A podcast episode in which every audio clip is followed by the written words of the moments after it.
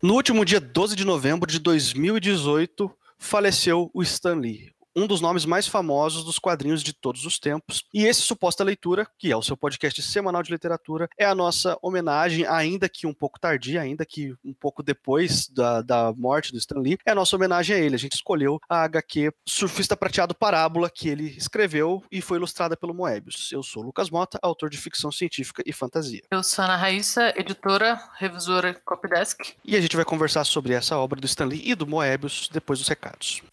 Se você que está ouvindo a gente também escreve, tanto eu quanto a Raíssa podemos te ajudar. Eu presto serviço de leitura crítica, eu leio o seu texto e analiso os pontos fortes e fracos dele, personagem, cenário, trama, ajudo você na construção artística do seu texto. Eu faço a revisão com a P10, que a gente pode trabalhar junto na preparação do texto, se você quer transformar um texto num livro, ou num conto, ou um roteiro para alguma coisa, para quadrinho, para teatro, ou se o seu texto já está pronto, se você já sabe onde quer chegar com ele, eu presta o serviço de revisão e a gente pode deixar seu texto prontinho aí para participar de edital, para ser publicado, para autopublicação, para o leitor beta, que é um texto preparado. Cara, isso é verdade, não é só jabá, mas é também um texto preparado, um texto bem revisado, um texto bem diagramado, ele com certeza vai ser muito bem recebido. Assim. A leitura vai ser mais fácil, a apresentação para os editores vai ser mais, mais agradável. Então, se você estiver precisando de uma mão aí, mesmo para saber, ó, não sei o que é. Como que vocês podem me ajudar? Entre em contato com a gente, os contatos estão sempre aqui. A gente está sempre no Twitter, é só dar um alô. E se você quer conferir o nosso trabalho, ou se você, na verdade, não gosta muito de escrever, mas gosta bastante de ler, a gente deixa a recomendação aí, vai ter os links para os meus textos publicados na Amazon. Todos eles foram escritos por mim e tiveram a revisão da Raíssa, a maioria deles, com exceção de um, a maioria foi editado por ela também. Então, qualquer texto meu que você lê, você vai conferir tanto o meu trabalho como autor, quanto dela como editora, revisora e copydesk. O nosso homenageado hoje, porque esse podcast, como o Lucas falou, é uma homenagem ao Stan Lee, é uma minissérie que foi lançada entre 88 e 89, e muitos de vocês não estavam vivos, eu estava e que foi uma das raras vezes que o Moebius desenhou super-heróis. O Moebius é um, um quadrinista francês e o, a obra dele tem aquela outra pegada, né, de um quadrinho que, que a gente aqui conhece como quadrinho europeu e tal, e ganhou o Eisner de melhor série limitada na época, assim. Hoje em dia a gente acha, a gente não acha ele por, por episódios, por fascículos, a gente já encontra a minissérie junta, né, uma encadernação só. Não é algo muito grandão, assim, e ele foi, né, como, como a gente falou, foi desenhado pelo Moebius e foi escrito pelo Stan Lee, que é, cara, dispensa apresentações, mas é o co-criador de tudo que você gosta na, na cultura pop. O Stan Lee criou o nosso. Duas pessoas que criaram o nosso mundo da forma como ele é foram os Beatles e o Stan Lee. E ele é o cara mais importante quando a gente fala da era de ouro das HQs americanas, né? Que foi quando o conceito de super-herói como a gente tem hoje, ele foi remodelado e definido. Porque antes a gente tinha aquela coisa do do super-herói para criança, era o super-herói sem conflitos, era o cara, era o desenho, sei lá, aquele desenho da Hanna-Barbera, aquele, aquele esquema ali de que tem um conflitinho e o cara resolve, ou tem que salvar alguém, era só isso. Com a Era de Ouro e com o Stan Lee principalmente, os heróis ganharam o, uma profundidade humana, assim, e eles são humanos porque eles têm problemas todo herói que a gente gosta, né? Tem um problema familiar, tem uma esposa que morreu, tinha um problema com a mãe, e ele é visto como humano e por isso ele é profundo e por isso ele se torna um herói, né? E o Stan Lee cara, tá por trás dessa galera toda, tá por trás do dessa remodelação da cultura pop, quando o quadrinho se tornou adulto, embora o Alan Moore não concorde comigo, estou, estou aqui discordando do Alan Moore, que ele fala quadrinho e super-herói é coisa de criança, não é com o Stan Lee. A gente teve essa, essa remodelagem, essa é você trazer o super-herói pro, pro plano do humano e pro plano do, da, dos conflitos humanos e imperfeitos, né? São personagens mais complexos porque eles são imperfeitos. Porque se eles fossem. Até mesmo o Super-Homem, que aqui no, ele não foi criado nem co-criado pelo Stan Lee, ele é, ele é anterior a isso, mas ele só ganhou uma importância maior, vamos dizer assim, depois que ele né, começou a ter seus conflitos humanos colocados, porque se ele fosse somente um alienígena super forte, ia ser uma coisa que ia se esvair ali. E, e a longevidade dos personagens do Stan Lee tá nisso, nessa, nessa complexidade que vem de uma personalidade humana, dos conflitos humanos, de, de todas as tragédias que eles passam, ou, ou mesmo no plano mais prosaico possível, tipo, ter que pagar a conta, ou no caso do, do Homem-Aranha, é sofrer com os babacas na escola. E isso tudo traz uma complexidade que eu acho que não vai se acabar tão cedo, mesmo agora com, com a morte do Stan Lee, esses personagens ganharam vida própria praticamente, eles são, eles têm características próprias. A, a Marvel nos últimos anos, nos últimos 10 anos precisamente, ela tem reformulado a questão dos filmes, então o, os personagens eles já ganharam uma dimensão ainda mais profunda e uma vida ainda mais independente, assim, não, não depende mais somente do seu criador e, e de quem desenhou. Nessa, nesse quadrinho que a gente trouxe hoje no Parábola, é, a questão do criador e do, e do desenhista está muito atrelada e é daí a grande importância que esse quadrinho tem até hoje, apesar de já ter quase 30 anos, ou 30 anos, é, ela tem essa importância muito grande, especificamente porque foi feita pelo Stan Lee e desenhada pelo Moebius. Como um pequeno contexto, né, o Stan Lee, o grande nome dos quadrinhos de super-herói americanos, né, pop pra caramba, vendendo pra caramba, e o Moebius era a grande estrela, ou uma das grandes estrelas dos quadrinhos europeus. É uma outra escola de quadrinho, um outro estilo, e são dois estilos que, assim, não se imaginava que fossem se unir numa história. Dizer, não, não era muito, assim, previsível que fosse acontecer uma reunião de Stan Lee e Moebius numa mesma HQ. E falando sobre a sinopse aqui dessa HQ, se trata de uma história onde o Galactus, que é um grande vilão famoso da Marvel, talvez o mais poderoso, ele decide vir para a Terra e, e, destruir o planeta Terra. Engolir porque é isso que ele faz, ele se alimenta de planetas. E ele é um, um gigante, um titã, assim, é, é ele tem um, um, status assim de divindade quase dentro da, da Marvel, né? E aqui na Terra, entre os humanos disfarçado, estava o surfista prateado. Ele tinha um acordo passado com o Galactus. O Galactus, Galactus tinha prometido que ele não destruiria a Terra. Quando o Galactus vem ao planeta, a presença dele aqui causa duas coisas, muito importante. A reação das pessoas é muito única. Cria-se uma religião em volta do Galactus, querendo adorar ele e aceitando ele como a verdade do universo, a divindade suprema de todas, enquanto na verdade o Galactus não tá nem aí para essas pessoas, ele não tem interesse nesse tipo de adoração. E por outro lado, o surfista que até então estava disfarçado como um mendigo, ele decide enfrentar o Galactus, fala assim: "Não, você está quebrando o nosso acordo, então eu vou enfrentar você". Essa aqui é uma história muito muito diferente de qualquer história de super-herói desses clássicos, assim, embora o surfista prateado originalmente faça parte das histórias ali do Quarteto Fantástico. Ele, é, é, ele tem uma origem muito de super-herói, né? E várias histórias nesse estilo. Aqui no Parábola, você tem uma história mais filosófica. A ideia aqui não é uma grande aventura cheia de ação e explosão e super-heróis salvando as pessoas no final. A, a ideia aqui é outra. A ideia é uma reflexão filosófica. Você percebe, não, não só percebe na, na história, como é sabido, o Stan Lee falava isso publicamente, que ele tinha um carinho especial pelo surfista prateado. Ele gostava gostava da, da oportunidade de filosofia que esse personagem trazia e do aspecto menos heróico e mais reflexivo que esse personagem proporcionava nas suas histórias. Por outro lado, o Moebius, que também não era muito ligado a esse gênero clássico de super-heróis, declarou né, que teve dificuldade de ilustrar que o surfista prateado, mas que gostou da oportunidade de trabalhar com um personagem que oferecia essa oportunidade filosófica que tinha mais a ver com ele, que tinha mais a ver com, com as histórias que ele estava interessado em, em, contar. E aqui eu acho que talvez a, a, a principal principal reflexão que fica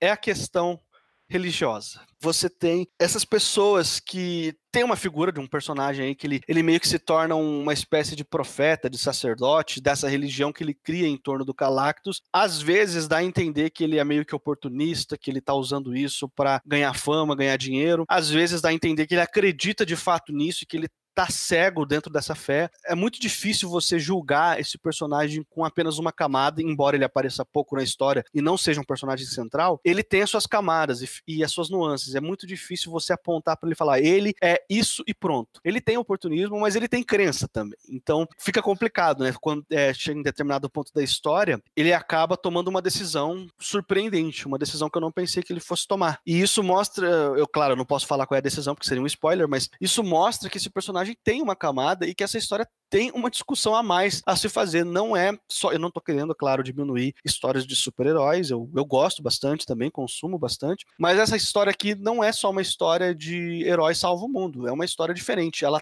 tem uma reflexão filosófica, ela fala muito da condição humana, da nossa vontade de seguir algo ou alguém, e quando esse algo ou alguém deixa de ser algo seguível, algo acreditável, vamos dizer assim, você vê a sua crença caindo por terra, é, a racionalidade não, não, não é tão sedutora para as pessoas, elas precisam se agarrar em outra coisa. E isso é muito bem retratado aqui.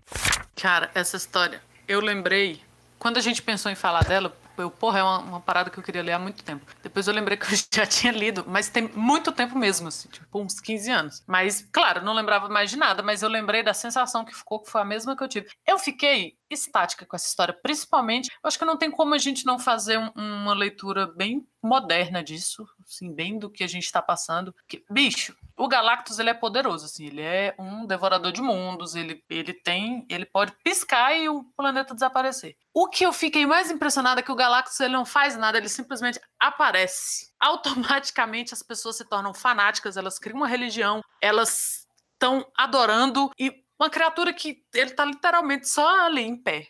Quando, quando o, o surfista vai enfrentá-lo e fala, poxa, Porra, a gente tinha um combinado aqui, velho, de você não destruir a Terra. Ele olha pro surfista e fala: Eu não estou fazendo nada. Ele não estava fazendo nada. As pessoas começaram a se dizimar e a trazer o caos e a, naquele, naquela onda de fanatismo sozinhas. E você fica olhando para aquilo e você fica assim: bicho, isso é muito verdade. Isso é muito. É desesperador, mas assim, não tem como você dizer que, que a humanidade não é aquilo ali, sabe? Me lembrou muito o quinto episódio da segunda temporada do Rick Mori, a temporada, o episódio dos cabeção, do Get Swift, Swift que chegam umas. Não sei se você vê Rick Mori, mas que vem as cabeças do céu. Quem vê aí sabe, essa, essa, esse episódio é sensacional. Que chegam as cabeças gigantes no céu, porque na verdade existe um programa intergaláctico de música. E eles escolhem os planetas para participarem e é compulsório. E esses cabeções chegam na Terra porque eles querem, né, a participação ali. Só que só o fato dessas cabeças aparecerem no céu cria-se uma religião instantaneamente. As pessoas estão imediatamente adorando uma parada que elas não conhecem, assim. E é o caso. O caso do Galactus por exemplo, que ele é poderoso, mas ele não é divino, mas as pessoas já atribuem esse caráter divino a ele. Ou o caso desses cabeções do Rick e Morty, que são apresentadores de TV, mas a, a humanidade ali naquele, naquele, naquela narrativa já automaticamente pressupõe que se eu não conheço, então é bom, é divino e eu devo servir. E eu acho que é uma uma questão, é uma questão muito profunda e é uma questão que, que não vai deixar a humanidade tão cedo, assim, por mais que a gente leia e avalie isso aí, pensa, porra, que droga, né? Mas é assim, velho, as discussões que tem entre o, o Galactus e o surfista são muito rápidas e são muito profundas, porque, assim, nada ali tá sobrando, é sempre um, é sempre na cara da gente. Por exemplo, quando ele disse que, ó, eu não tô fazendo nada, eles que estão fazendo, e a galera pondo fogo na cidade, é, aquela gritaria, e se matando, e, e adorando, e assistindo programas de TV, e comprando coisas, e erguendo templos, e ainda nem aconteceu nada nesse, nessa, nesse período. E essa, essa visão filosófica da coisa, e até religiosa, ela é muito profunda. Cara, é um negócio que Sim, você, poderia estar lendo no livro de filosofia, você está lendo no Surfista Prateado. É muito bom, é muito necessário e tá com razão, assim. Eu acho que a escolha do Moebius para fazer isso foi muito acertada, porque foge dessa, né, dessa, do, do prosaico do quadrinho, do, do, desenhista de quadrinho americano de heróis. Então, você já fica curioso por ser o Moebius e pelo teor do trazido ali, pelo, pela, pelos questionamentos filosóficos e pelos questionamentos, né, de que, porra, a humanidade é isso e vai vai ser sempre isso? Será? Como é que é? Porque a gente fica vendo que quem traz o caos é a gente, né? Então, a hora que o, que o surfista fala que, que a memória da humanidade, a memória do homem é desgraçadamente curta. Eu só fiquei assim, cara, é. E a gente tá vendo por aí, assim, quando a gente vê esses ciclos históricos acontecendo, pô, isso foi escrito 30 anos atrás. A gente tá de novo entrando em, em períodos assim, que, que, que as próprias pessoas ou estão trazendo esse fanatismo e esse caos, ou elas não se livraram daquilo ali ainda. A gente ainda tem denúncias né? De, de, denúncias não, a gente ainda tem relatos de coisas do tipo acontecendo no Brasil e pelo mundo. E não sei, depois que eu li, eu fiquei meio desesperançosa, assim. Ah, não vai, não vai acabar nunca, vai ser sempre assim, sabe? Meio aquele tapinha que você leva que fala assim: ah, não vai melhorar, não. Não, não se desespere. Tem esse elemento melancólico, introspectivo que essa história causa na gente que lê, assim, mas eu é uma boa história, apesar de tudo, né? Você, você fica com essa carga reflexiva, você, você vai lembrar dela. Ela originalmente ela foi publicada em duas edições, mas hoje em dia ela está sendo chamada de graphic novel. Então, enfim, se quiser chamar isso de graphic novel, está sendo publicado de, em um encadernado em um volume único hoje em dia, embora ela tenha sido concebida de outra forma. Acho legal falar de uma curiosidade de bastidor aqui, os dois, o Stan Lee e o Moebius, se conheceram numa das edições da Comic Con, San Diego. Na hora do almoço, eles foram almoçar juntos. Alguém que estava com eles na mesa virou para eles e falou assim: vocês deviam fazer alguma coisa junto. E não sei o que, eles começaram a conversar. O Stan Lee virou pro Moebius e falou: olha só, eu acho que a gente devia fazer uma história do surfista prateado. E o Moebius concordou e meses depois eles organizaram isso. E para quem não sabe, o Stan Lee, ele criou um sistema de, de roteirização que é muito influenciado pela época que ele era o editor-chefe, criador principal da, da Marvel, no auge da Marvel, um, né, nos momentos que a Marvel mais vendeu revista, ele tinha dezenas de títulos da Marvel para publicar todos os meses. Eu não vou lembrar agora o número exato, mas era um número muito grande. Se não for dezenas, é uma dezena e em alguns títulos a mais. Assim, é um bom tanto de quadrinhos que ele precisava escrever uma edição todos os meses para cada um deles. E ele não simplesmente não tinha tempo hábil para escrever um roteiro detalhado, quadro a quadro, com os diálogos, tudo pronto. Então o que, que ele fazia? Ele criava um, um argumento um roteiro mais solto, uma, uma, uma, espécie de um resumão em uma página, uma página e meia. Ó, essa história do Homem-Aranha vai contar isso assim assado, ele vai enfrentar o Duende Verde por causa disso, disso outro, e no final tem que acontecer isso. Entregava isso na mão do ilustrador, o ilustrador ia lá, desenhava a história como ele queria, com a narrativa que ele queria, com os quadros que ele queria, de acordo com, a, com, esse, com esse argumento que o Stanley fornecia. Depois, a história desenhada, as páginas voltavam para o Stanley e ele ia preenchendo os quadros com os balões e com os recordatários que ele achasse necessário para complementar. Então, esse método de roteirização, ele foi batizado de um método Marvel, porque eles, eles produziam muita coisa todos os meses, então eles precisavam agilizar um pouco a criação. E o Stanley fez isso pro resto da vida. Ele, ele criou as histórias dele desse jeito. Na hora que ele foi trabalhar com Moebius, ele fez a mesma coisa. Ele mandou esse argumento, esse resumão pro Moebius. E o Moebius, ele, nessa edição aqui que eu li, inclusive, tem um texto introdutório, um prefácio do Stanley e um pós-fácio do Moebius, que eles falam um pouco sobre essa relação de trabalho dos dois. E o Moebius até fala, ó, foi a primeira vez que eu trabalhei com esse método de roteirização, assim, o Stanley, ele fala o que ele quer e dá liberdade pra gente desenhar. Por um lado é bom, a gente tem liberdade para fazer as cenas como a gente quiser. Por outro lado, dá um medo do caramba da gente não corresponder o, que, que tá na cabeça do Stan Lee, assim. Ele falou que teve uma dificuldade muito grande de ilustrar o surfista prateado. Ele precisou desenhar algumas páginas até pegar o jeito de como ele ia ficar. E também teve uma dificuldade muito grande de desenhar o Galactus também. Só que o surfista, ele disse que a pressão foi maior, porque é um personagem, né, mais o lado heróico da história, o lado mais querido pelos leitores, então ele sentiu essa pressão, assim, de... Embora ele já tivesse uma experiência muito boa no meio quadrinho quadrinístico europeu, né? Ele teve, esse, ele sentiu um pouquinho essa dificuldade aí de trabalhar com o Stanley nesse sentido, tanto da, da, pressão quanto de trabalhar através de um outro método de roteiro, que é um método criado e consagrado pelo Stanley. E vamos para as notas de 0 a 5, Raíssa. Quanto que você dá para Surfista Prateado Parábola, escrito por Stanley e ilustrado por Moebius? Eu, eu tô tentando seguir o seu método de picar notas, mas eu sempre sinto que tá faltando alguma coisa. Mas é um 4,5. É Cara, é muito bom. Foi bom reler sem saber que eu estava relendo. Depois eu fui lembrando e bicho, é aquele tipo de quadrinho ou, né, de gráfico novel, você falou que estão chamando agora, que vale a pena você ler algumas vezes durante a vida, assim. Um 4,5 com, com prazer. E a sua nota? A minha nota é um 3,5. Uai. Não, des... não desmerecendo Moebius? não, de forma alguma, de forma alguma. Eu só acho que, assim, ela tá um pouco pouquinho assim datada em alguns aspectos narrativos. Tem alguns excessos de, de texto em alguns momentos, tem algumas explicações demais assim que não precisava estar na história. Mas tirando esse, é, é porque assim, são uns 30 anos, né? De lá para cá, a, a, mídia de história em quadrinho evoluiu bastante. A história continua muito relevante, muito atual, mas eu acho que ela também tem, tem essas, essas barriguinhas assim para mim, claro, como meu gosto como, como leitor. A gente sempre deve levar em consideração a época que a obra foi publicada e a contextualização disso para a época. Eu acho até que tal, talvez eu concordasse com a sua nota, né? Contextualizando a época que ela foi lançada, eu acho que um 4,5 é uma nota muito justa. Entendi. E, e eu consegui identificar de que, que você está falando, é verdade.